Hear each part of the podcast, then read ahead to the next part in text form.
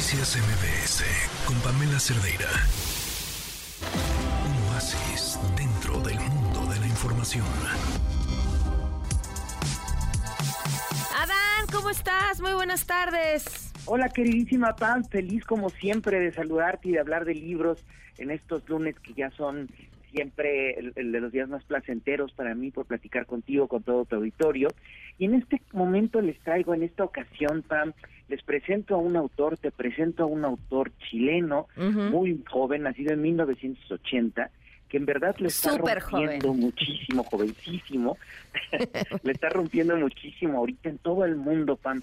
Benjamín Labatut es un autor cosmopolita por naturaleza, él nació en La Haya, hijo de diplomáticos, eh, al grado es cosmopolita que tanto escribe como en inglés y en español, eh, al mismo tiempo. Entonces él, su libro más reciente, Maniac, lo saca en español y en inglés, escrito por él en los dos idiomas. Mm. Él está rompiéndola en todo el mundo, es de los autores latinoamericanos más eh, traducidos, más leídos ahorita.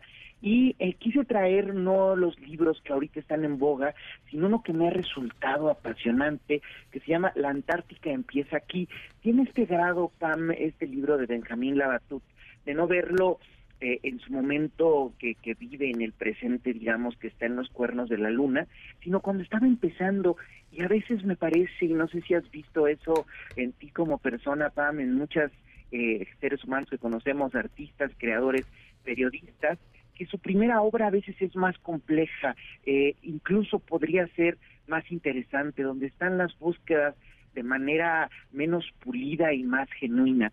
Así en este libro la, Antártica empieza aquí, es un relato en primera persona, este primer cuento, en donde se está en busca de un poeta, un poeta que fue premio nacional y ese poeta ha desaparecido, ese poeta no se encuentra y en las pesquisas que hace este periodista que nos cuenta la historia en primera persona, empieza a ver cosas apasionantes como un militar junto a este poeta y ese militar con el poeta y otras personas que fueron a la Antártica a descubrir ese lugar eh, inhóspito que está al sur, en, en el polo sur, hasta cerca por ahí llega Chile, ves que Chile tiene esa colita que llega a alcanzar esos puntos eh, completamente inexplorables, llenos de frío, y hasta allá se van a explorar esto y con una enfermedad que es el descubrimiento, ¿Qué es lo que se quiere descubrir allí? Pues llegar más lejos que nadie. La obra de la Batut Pam consiste mucho en estos seres humanos que quieren estar lo más lejos que nunca ha ido nadie, que los mueve,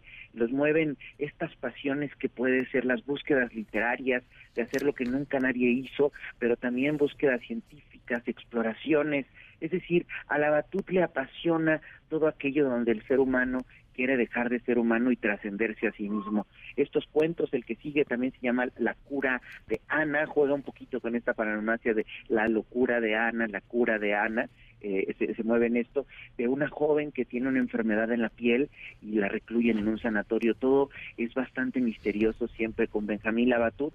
Y pues bueno, creo que es un autor imprescindible para nuestro momento, Pan, porque está en dos momentos, en dos lugares que creo que se han separado nuestro presente, pero que estaban juntos. Este es la ciencia más dura y la creación, ¿no? Como la, un, poeta que sea científico y viceversa, ¿no? Por un lado, creo que incluso en nuestras escuelas, ¿no? Te dicen, o eres matemático y mente racional, o eres, creativo. sociales. Exacto. Entonces, la Batut mezcla esto que en realidad ahí están y dan carne el uno a la otra.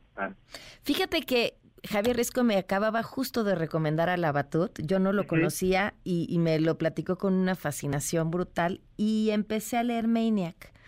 Eh, voy a la mitad, me falta llegar a esta parte donde habla acerca de la inteligencia artificial. Y bajé Maniac y Un Verdor Terrible, que son cuentos, si no me equivoco pero Maniac en lo que voy me tiene fascinada. Me recordó, aunque finalmente Maniac, pues de cierta forma está novelado, eh, a este otro autor, ay, que se me acaba de olvidar el nombre, eh, que no escribe novela, eh, pero, ay, el de Homo Sapiens.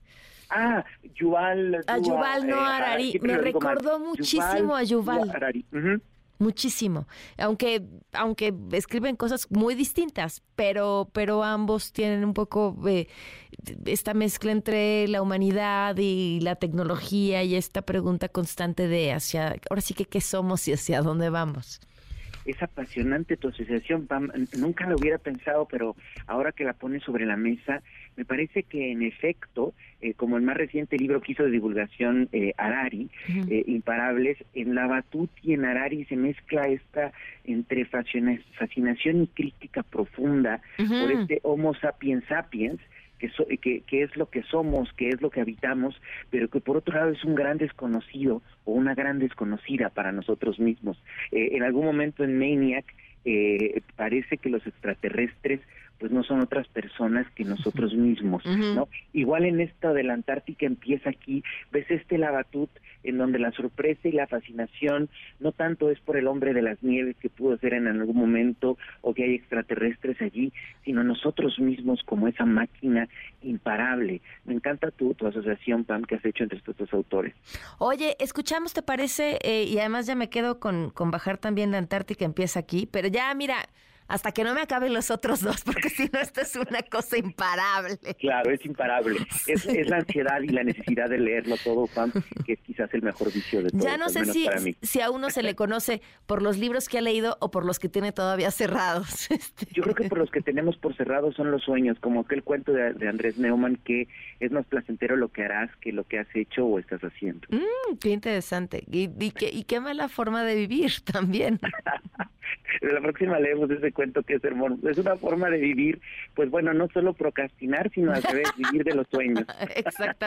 Sí, no sé, no sé qué. Bueno, está bien, lo leeremos. Eh, vamos con lo que nos recomienda el público. Vamos, Pablo. yo te recomiendo el libro Nosotros en la Luna porque es una historia sobre el amor, la búsqueda de uno mismo. Me gusta mucho. Mi recomendación sería ahora Hábitos Atómicos de James Clear. Este libro trata de una metodología sencilla para desarrollar los buenos hábitos y eliminar los malos.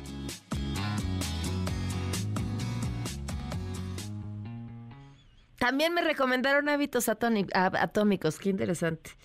Suena muy bien, estaba pensando en esos dos libros, el de la luna sin duda nos recuerda a la Batut y Arari, y bueno, estos hábitos creo que tienen que ver siempre con la lectura de, de que finalmente es un hábito y los hábitos creo que se parecen a veces, eh, creo que por fortuna a los vicios, es decir, que forman parte de ti y aunque ya no quieras lo sigues haciendo. Eso, eso, eso, eso me gusta, eso está muy bien. Y, no, y, y, creo que, y creo que leer, bueno, habrá, habrá quien tenga que, que, que hacerlo un hábito. A mí me gusta pensar más que es un vicio. Claro, es un vicio en ese sentido de que solo quieres estar haciendo eso aunque no sea precisamente lo que deberías de estar haciendo. A veces yo digo, chine, he desperdiciado mi vida leyendo, pero bueno, eh, de algo se tiene que gastar la vida. Oye, no, leí otro eh, que se lo quiero recomendar al público. Se llama Cuando los chinos hablan. Justo pues ah. buscando eh, entender un poco más previo a este viaje a China de qué va, me topé con un blog que recomendaba varios libros, muchos de ellos novelas, para, para entender a China, que me parece, la novela me parece una forma espléndida de, entender un lugar. Eh, pero esto no es una novela, es un libro hecho por una periodista que se llama Ana Fuentes y entrevista a 10 personajes distintos en China con todos los retos que eso implica, porque sí hay un gobierno que ejerce un nivel de censura muy grande, o sea, platicar con alguien, sobre todo siendo una periodista extranjera, eh, entrevistarlo y después convertir eso en un libro pone incluso en riesgo a muchas de las personas a quienes entrevista.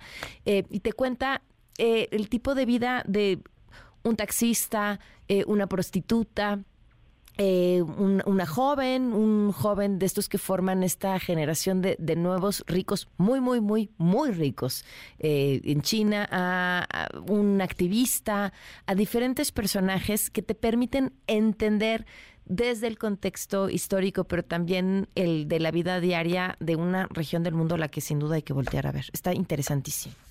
Claro, Pam, y quizás para concluir, pensando en la Batuti y en Arari y en esto que dices de China, y de las lecturas pensar que todo lo que somos los seres humanos y nuestro superpoder son historias, es decir, a partir de las historias de la gente que vive un país es donde se encuentra la esencia.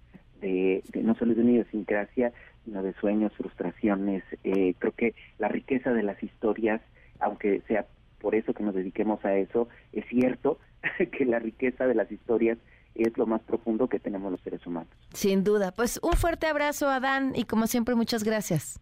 A ti las gracias, Pamba. Un abrazo muy, muy grande. Noticias MBS con Pamela Cerdeira.